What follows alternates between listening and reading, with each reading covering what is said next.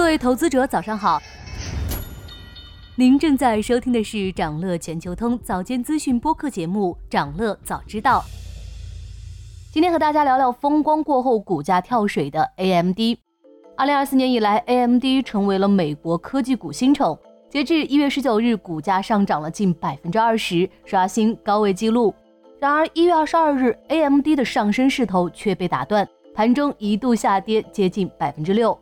先来说说为什么 AMD 一路上涨，近期的风头甚至压过了英伟达。台积电的四季度财报引爆了半导体板块，市场对人工智能领域继续看好。目前的人工智能芯片仍是英伟达占主导地位。看到了英伟达过去一年的出色表现后，市场当然按耐不住，迫切的寻找追赶英伟达的标的。今年的人工智能芯片领域，英伟达可能仍是最大赢家。但不会是唯一赢家。AMD 同为芯片巨头，实力雄厚，是有能力和意愿分割人工智能芯片这块蛋糕的。因此，巴克莱银行等机构先后上调了 AMD 的目标价，这也充分带动了市场买涨 AMD 的热情。投资者纷纷压住 AMD 面向人工智能的首款 GPU MI300X，客户包括 Meta、谷歌、微软等巨头。目前首批芯片已经交付，AMD 已经向英伟达的领地发起了冲锋，人工智能市场也在迅速扩张，迫切的需要英伟达之外的供应商。即使加上 AMD，也不足以令市场饱和。同时，MI300X 的出现也让市场看到了功能更强大的替代品。根据 AMD 的测试，与英伟达 H100 相比，MI300X 的内存容量增加2.4倍。计算能力提高一点三倍，同时保持了相当的双向和单节点环带宽总和。在市场和机构总体看好 AMD 发展前景时，AMD 的股价却突然来了一根两极反转的日线，这是为什么呢？首先，目前 AMD 只是一个追赶者，现在还远不能撼动英伟达的地位。即使看好它的前景，但是也不该过度高估。而且未来进入人工智能芯片市场的企业也不会只有 AMD 一家。面对诸多的不确定性，的确不该过度压注。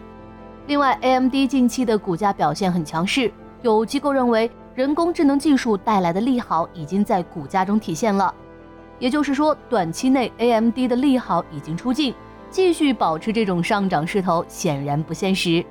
还有一个不合理之处在于，AMD 的估值有些过高了。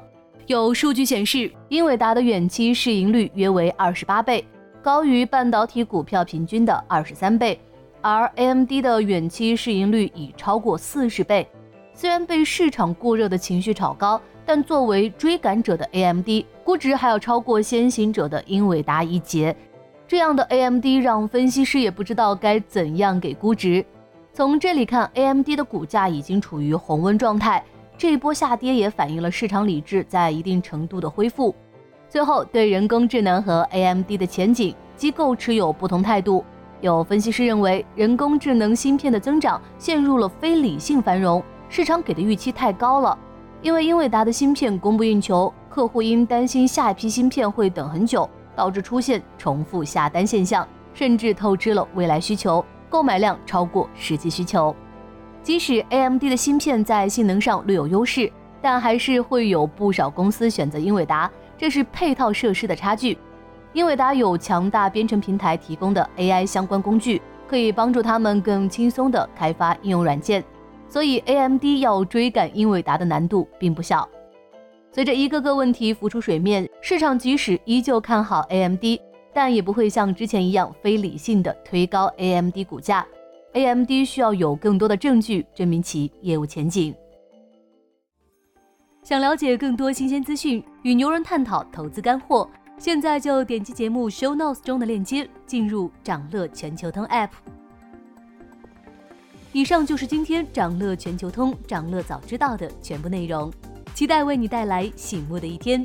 祝您在投资中有所斩获，我们明早再见。